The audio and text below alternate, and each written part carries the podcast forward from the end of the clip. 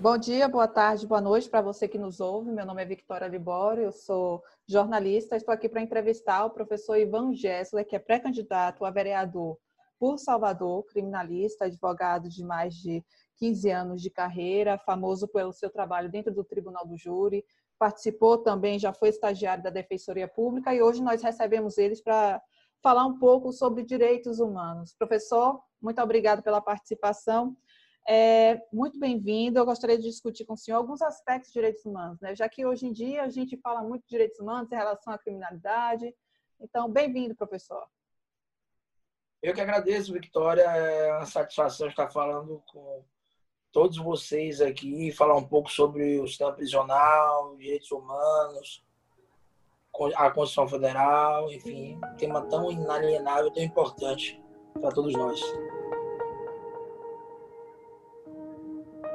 Direitos humanos, na verdade, são direitos que estão consagrados na maioria dos textos constitucionais, a partir do século XX, que são basicamente constituições dirigentes, mas ao mesmo tempo constituição, constituições que não podem ser tomadas, como eu diria, como um tigre sem dentes. Então existem existe uma série de catálogos, eu diria, de direitos que realmente buscam resguardar a vida, a liberdade, a fraternidade, o direito à felicidade e, principalmente, eu diria, um preceito fundante de um Estado que pretenda ser de direito, de um Estado democrático de direito, que é a dignidade da pessoa humana. Então, na verdade, é, nós sabemos que a mídia, principalmente, não só a mídia, mas em épocas, é, em processos eleitorais principalmente, o, o viés autoritário, né? é, o autoritarismo ganha, claro, lugar para que os direitos humanos sejam taxados efetivamente como direitos da bandidagem.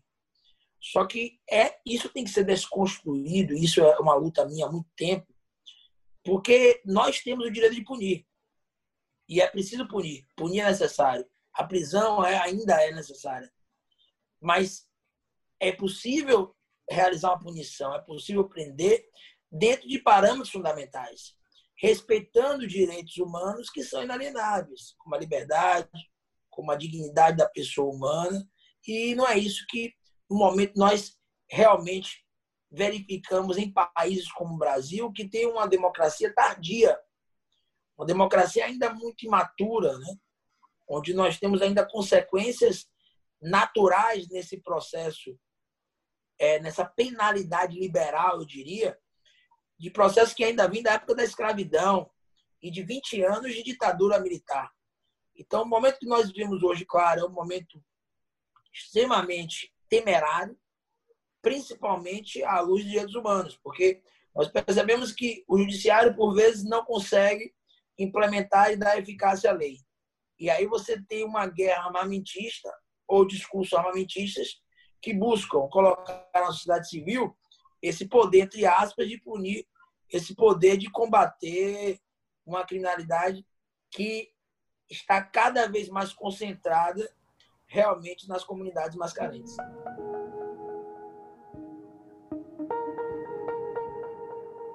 Professor, então eu vou te perguntar, por que você acha que hoje em dia a gente começa a falar de direitos humanos só relacionado à criminalidade e não direitos humanos em relação à liberdade individual das pessoas. É, na verdade, um pânico orquestrado né, por uma máquina midiática fora de controle.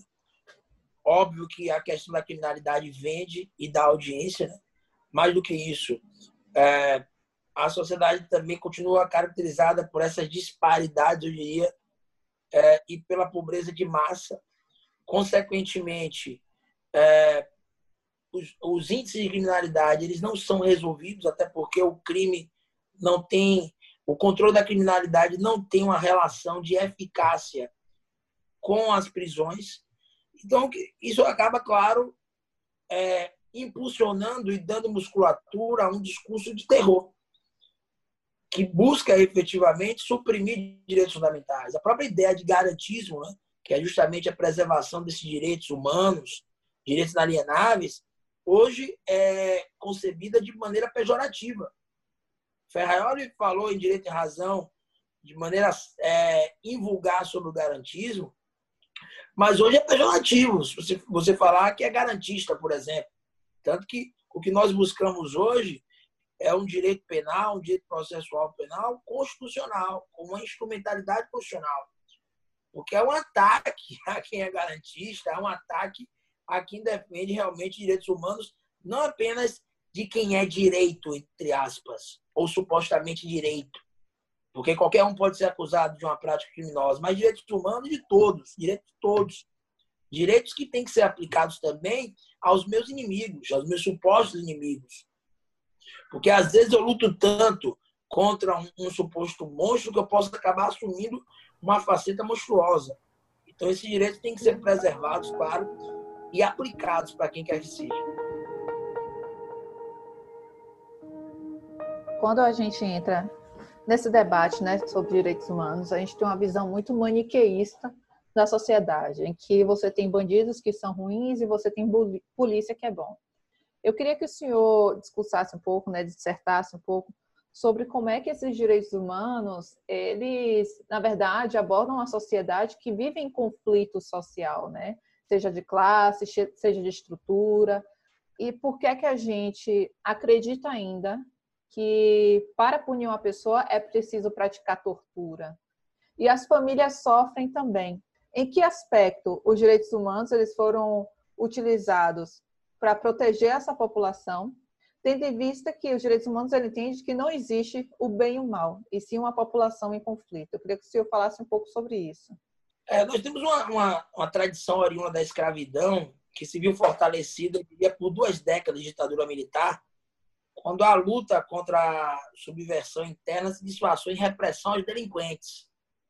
Então, o que se tem realmente é, uma repressão policial, principalmente nas comunidades mais carentes, e uma espécie de tortura institucionalizada.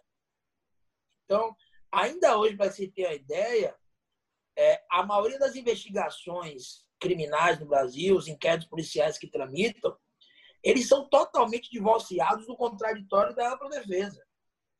E muitos defendem que não deve existir realmente ampla defesa na fase da investigação criminal.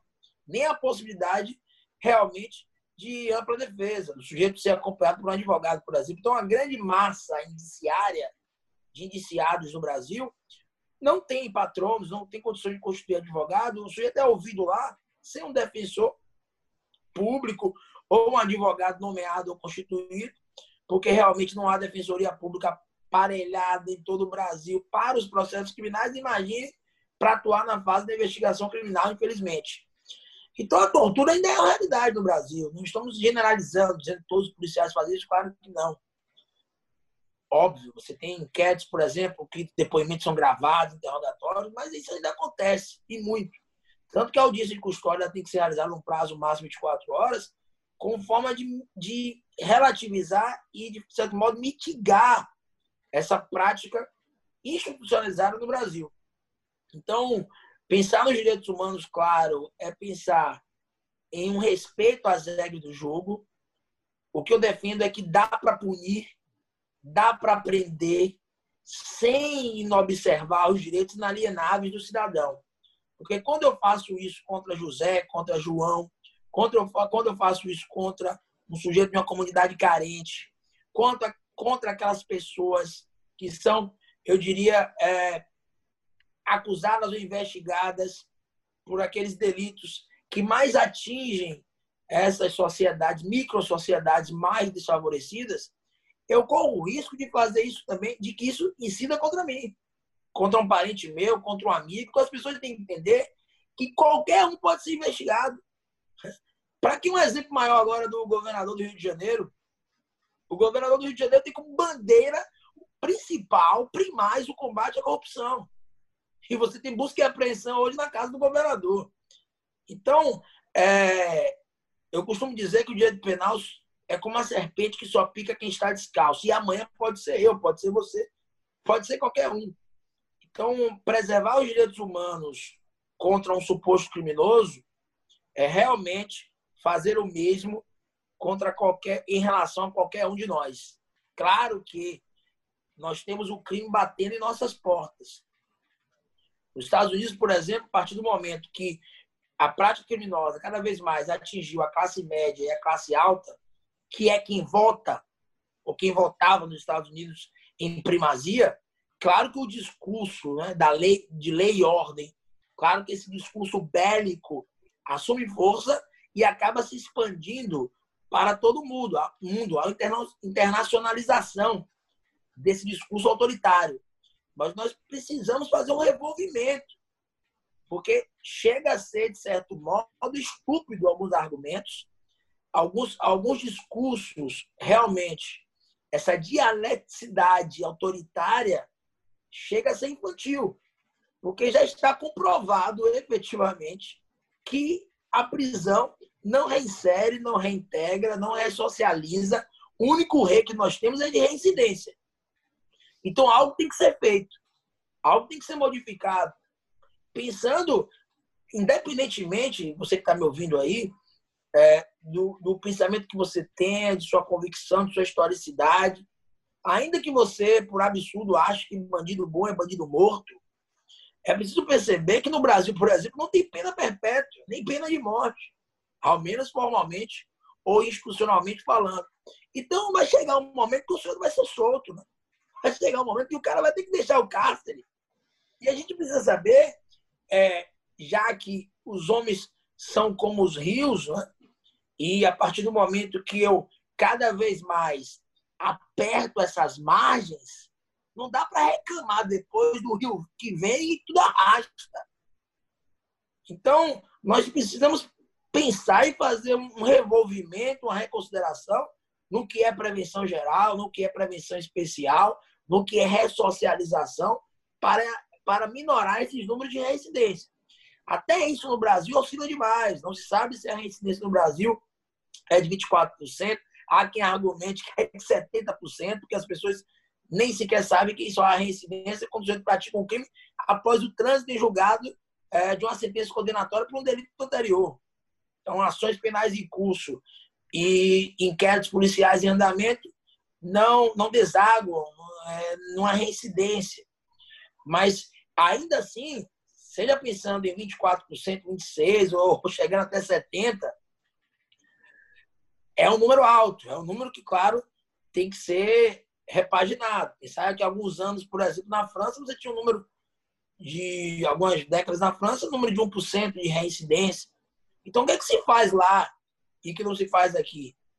Hoje, há críticas a um modelo penitenciário na França que coloca realmente o sujeito com a mão na terra, o, o, o detento para poder trabalhar, para poder, claro, ter uma formação. Há quem critique lá, porque, por exemplo, aqueles detentos que têm um elo com causas terroristas, eles não, não têm o mesmo benefício, óbvio. Tem uma cláusula extremamente absoluta de fechamento, mas é, algo tem que ser repensado. Né? Nós temos é, unidades carcerárias superlotadas, condições sanitárias insanas, totalmente insalubres. E o coronavírus está aí se expandindo, não só intramuros, mas extramuros, até, até quando eu vou poder deixar esses presos sem visitas, por exemplo. Só falando por meios de comunicação virtuais com seus parentes seus familiares. Então, realmente, é, você tem, por exemplo, em São Paulo, há alguns anos, os detentos de um determinado centro de detenção eram chamados de amarelos, porque eram raquíticos e tinham aparência amarela. Então, é, realmente é um direito penal desumano. É um direito processual do inimigo. É um direito penal subterrâneo.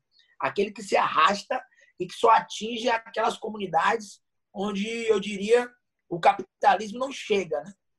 onde as oportunidades não, não alcançam. Então, claro que é, esse, esse direito, esses direitos humanos inalienáveis, eles têm que, têm que chegar também nas unidades carcerárias. Claro que o ser humano, aí fazendo uma, uma, um, um viés multidisciplinar, o ser humano age na vida por dois fatores principais: dor e prazer. Então, claro que eu tenho que ter a ideia, óbvio, de que a reclusão consigna dor, mas não uma dor insalubre, não uma dor de abusos sexuais, não a dor de ter que pagar, por exemplo, para não ser agredido numa unidade carcerária, de comprar um local no chão, como eu tenho em Porto Alegre, um estabelecimento prisional que já foi denunciado várias vezes em cortes interamericanas de direitos humanos. O cara tem que comprar um lugar para poder dormir no chão. Não é essa dor. Mas o sujeito também não pode acreditar que o presídio, a unidade penitenciária, é melhor do que a casa dele. Porque senão você vai ter manifestações, como eu já vi, que o cara prefere ficar preso do que ficar solto, do que ser liberto. Porque preso ele é alguém, solto ele é só mais um ex-presidiário. Então, quais são as oportunidades que nós vamos dar também a esses sujeitos? Como é, como é que eu posso realmente elevar os padrões desses custodiados dentro ainda da unidade penitenciária, mas óbvio, é, respeitando direitos que são inalienáveis. Né? Tem aquela, aquele livro, ou melhor, aquele filme interessante, né? que é baseado na história real, Prenda-me se for capaz, né? Leonardo DiCaprio e Tom Hanks, né? que o cara era um estelionatário, já tinha sido advogado, assessor do procurador, é, trabalhado numa aviação, né? tinha sido é, piloto, comissário, enfim. E estelionatário, sempre pagando todas as contas com cheques falsificados, por aí vai. Chegou até a se casar, praticamente, é, com outro nome. E aí ele relata, depois foi trabalhar para o FBI e relata que realmente a ressocialização, entre aspas, dele só ocorreu com a dor que ele passou na prisão na França, né? onde ele estava custodiado e sequer sabia é, a, é, por quanto tempo ele permaneceria ali, quanto tempo ele ficaria naquela prisão. Não tinha contato com nenhum agente ou, ou, ou outro detento. Claro que tudo isso contribuiu especificamente, para naquele caso, para a sua ressocialização, mas a gente não pode defender isso de maneira automática no Brasil, óbvio. Porque existem direitos que estão consagrados na Constituição Federal, nós temos ou não. E quando eu violo um direito desse, claro que eu vou contribuir para que direitos sociais, como um salário mínimo digno, como uma saúde digna, como uma educação digna, também sejam violados. Então a gente não pode analisar a Constituição Federal em tiras, mas sim de maneira sistemática e global. Então, a gente tem que repensar realmente o cárcere para que os direitos humanos sejam observados, mas, ao mesmo tempo, para que o sujeito esteja ali em formação, podendo trabalhar, se educar, que não exista uma superlotação. Porque, sabe, é, não dá para pegar o tigre, arrancar os dentes, a, a, as garras, e depois soltá-lo e dizer que isso é ressocialização. Porque isso não ressocializa. Entendeu? Então, é, é importante, sim, que haja um tratamento humano, não degradante, não cruel, como a própria Constituição veda e nós não respeitamos. Né? Eu tive a oportunidade, por exemplo, de fazer um requerimento é, no âmbito aqui baiano para que os presos pudessem é, confeccionar máscaras de proteção durante a pandemia. Algo que foi deferido e milhares de máscaras foram foram, foram construídas e confeccionadas. Então, o trabalho durante o cumprimento da pena é permitido pela lei das execuções penais, com a remuneração devida, enfim. E também, você tem hoje possibilidade de remissão de, de pena pelo estudo, é a realidade também na LEP, pelo, pelo trabalho também. Então, claro que são pontos a ser observ serem observados. Claro que eu não posso permanecer com essa duração desarrazoada do processo, essa destemporalização, essa nadificação do presente. Quando você tem processo, por exemplo, você pode ter um parente seu, um conhecido, que está três anos preso, sem, sem ser julgado, sem saber se é culpado ou inocente. Então, como eu posso motivar esse sujeito? É o mesmo de que meu filho faça uma coisa errada aqui, nesse momento, e eu chego dois meses depois e digo: Ó, oh, oh, Luca, é, você está em castigo, viu? Ah, tô de castigo por quê? Por aquilo que você fez dois meses atrás. O cara ele, ele pode saber o motivo pelo qual está de castigo, mas isso nunca vai elevar os seus padrões, nunca vai realmente propiciar uma ressocialização. Então, é, Beccaria dizia isso há séculos, né? que o castigo ele não pode ser demorado, ele tem que ser rápido, óbvio, dentro de um processo penal, num prazo razoável. A gente não quer um processo fast food, mas também não se pode perpetuar é, uma instrução criminal e um terço de presos no Brasil cautelares, com muitos com excesso de prazo e, óbvio, depois quer se falar em reintegração, ressocialização.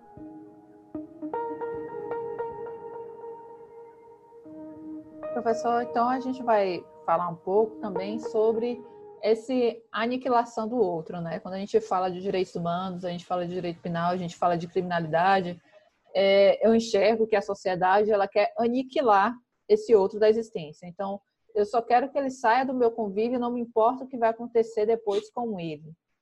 É, eu quero saber é, do senhor como é que o senhor enxerga essa aniquilação do outro, que o senhor falou realmente que é você represar um rio e não querer que ele extravase depois, né? Eu achei muito interessante quando o senhor falou disso. Por que, é que a gente insiste, enquanto sociedade ocidentalizada, que a gente está vivendo um momento de pandemia, de estado de exceção, que está mostrando os erros de nossa sociedade, a vulnerabilização que o Estado brasileiro tem se construído, como é que a gente vê essa aniquilação do outro? E como é que isso resolve a situação de insegurança e de criminalidade? Um pouco desse ponto de vista de ressocialização. É interessante, né? Porque, por exemplo, é, os liberais, entre aspas, eles querem mais liberdade econômica, eles querem o Estado é, longe de uma intervenção na economia, mas ao mesmo tempo querem cada vez mais, em contrapartida e de maneira paradoxal, um Estado mais polialesco, né? um Estado mais repressor. Então, isso realmente é contraditório. E o que se vê, na verdade, fruto desse pensamento, também é uma repressão policial que, em muitos casos, supera a chamada bandidagem. Então, me chocou muito, por exemplo, essa última ação que nós tivemos em São Gonçalo, no Rio de Janeiro, em que o menino João Pedro, de 14 anos, acabou tendo a casa de seus tios atingida por mais de 70 disparos, né? E a mãe falava com ele é, no aplicativo pelo telefone, e ele dizia: Não, fica tranquilo, mãe, eu ouvi alguns tiros, o que é está acontecendo? Não, fica tranquilo que eu estou dentro de casa. Quer dizer, a gente tem um governo que manda, né? eu digo governo não só federal, né?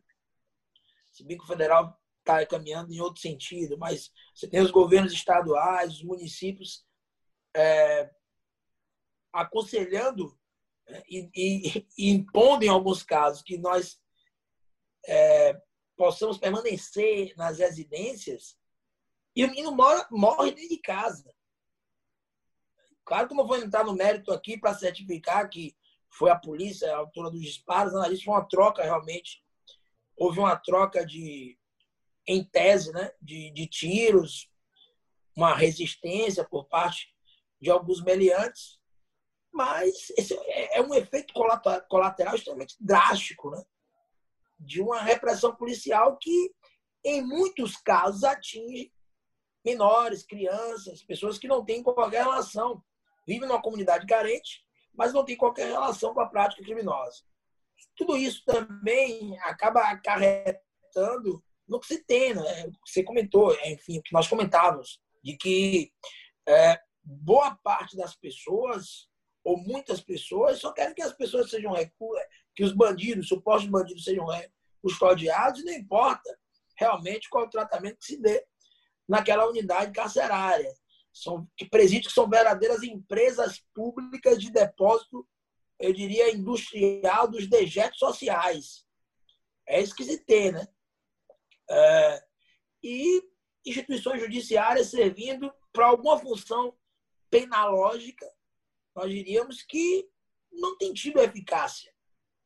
Então não dá mais para ficar com esse discurso realmente infantil de que a prisão resolve o problema. Né? Eu vi, por exemplo, uma declaração de um governador do governador recentemente, foi anteontem, salvo engano, dizendo que é, o índice de homicídio aumentou na Bahia por conta da, da concessão de algumas prisões domiciliares e de solturas de alguns integrantes de organizações criminosas.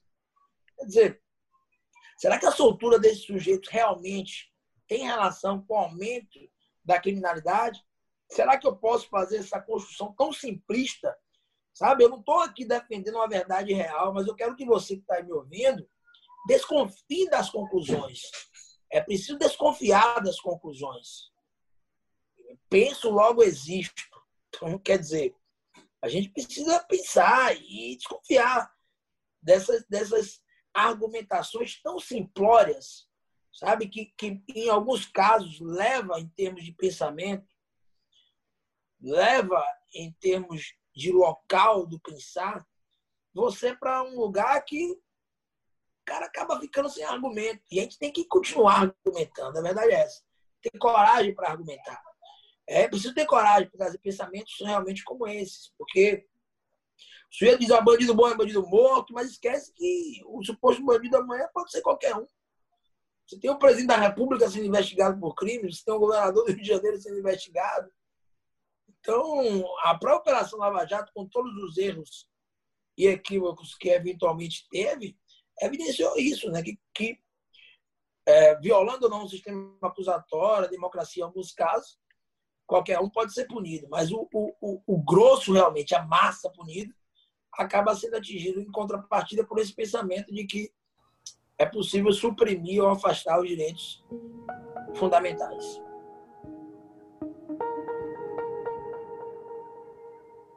Então, professor, a gente sabe que os conflitos acontecem no município.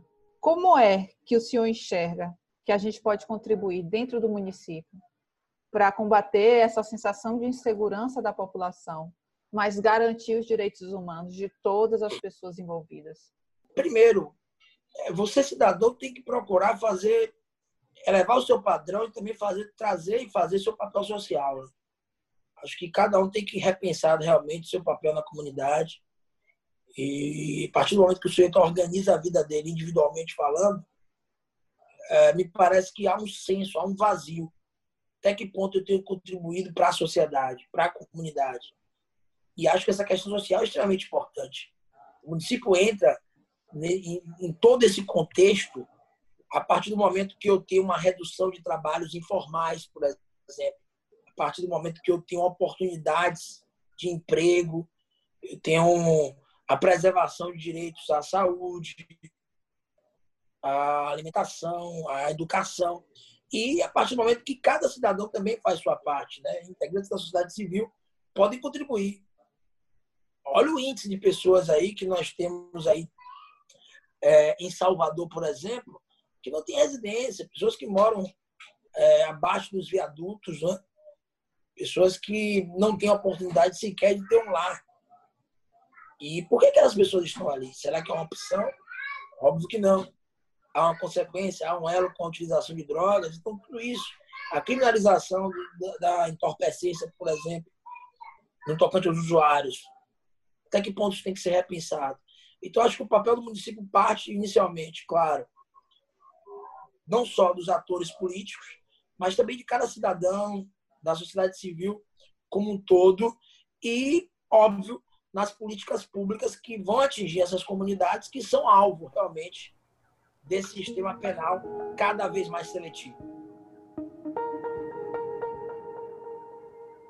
Dada a situação sanitária das cadeias, das prisões, das unidades prisionais brasileiras, o que foi que a população viu? Que lá não tinha como controlar um acesso de infecção. Não tinha condições de controlar a entrada ou saída de familiares. O mal foi, isolou essa comunidade, isolou essa população e mesmo assim lá não tem condições sanitárias suficientes. Como é que o senhor enxerga esse esforço da comunidade, né, de criminalistas do Brasil, que viram que era necessário lutar por uma, uma liberdade condicional de determinadas pessoas em situação de vulnerabilidade? O como é que foi essa ação? É, é claro que a, a prisão domiciliar não, não pode ser e nem, nem vai ser pelos, pelos juízes, tribunais, banalizada. Existem as hipóteses lá de prisões domiciliares, de prisão domiciliar, você tem no Código de Processo Penal, também na Lei de Execuções Penais, na, na Lei de Execuções Penais, para que a gente tenha, tenha uma ideia, é, se aplica para o regime aberto. No Código de Processo Penal, cabe para o preso provisório, o preso cautelar, inserido naquelas situações. Então, ao mesmo tempo, isso, isso passa pelo, por uma própria ideia, por uma ideia de também ressignificação do Instituto da Prisão, da prisão cautelar. Então, a prisão cautelar tem sido muito banalizada no Brasil, e com mais razão. Eu posso falar com mais propriedade, que atuo muito nessa área, no sentido de que as pessoas querem e transformam a prisão cautelar em condenações antecipadas. Então, nem esse risco catastrófico tem mudado a cabeça de alguns magistrados. Costumo dizer que ninguém se torna juiz. O sujeito nasce realmente magistrado. É um dom que você vai despertar.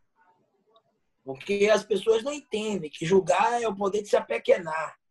Julgar é o poder de se colocar no lugar do outro, de olhar para o outro, de ter um direito realmente penal e processual penal mais humano. Teve uma passagem, por exemplo, aqui na Bahia, que foi negada a prisão domiciliar de um sujeito. Primeiro foi concedida, depois o juiz, me parece, revogou aquela domiciliar, antes mesmo do cara sair. Não sei por, por quais motivos. E uma semana depois o cara foi vítima de homicídio dentro da unidade carcerária. Então, sabe, aí amanhã o sujeito vai dizer, ah, mas eu não sabia, eu neguei a domiciliar em São Paulo, no Rio, em Brasília, em Belo Horizonte, porque eu não sabia. Mas será que você é menos culpado só porque você não sabia? Será que a partir do momento que o juiz decide como quer, naquilo que a gente chama de decisionismo, e que nem um estado catastrófico e pandêmico contribui para a mudança de pensamento de alguns magistrados, será que o cara é menos culpado? Então, isso leva. Claro, isso, isso tem um contexto, como diz Lênin Streck, to, na própria formação jurídica, né? de muitos juízes que só estudam por manuais e que realmente é, não, não tem, não constrói uma posição crítica em relação a institutos como a prisão que acham que estão fazendo o seu papel na sociedade, prendendo todo mundo. Então é igual aquele livro de Machado de Assis, onde eu tinha um, um, um sujeito que saiu encarcerando todos os supostos loucos de uma localidade.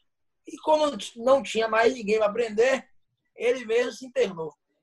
Então, acho que é, é um pouco do que tem acontecido realmente nesse contexto prisional, de prisões cada vez mais sendo banalizadas, recebendo uma moldura penal, porque o cara tem o direito de saber se é culpado ou inocente durante uma instrução criminal, durante um processo.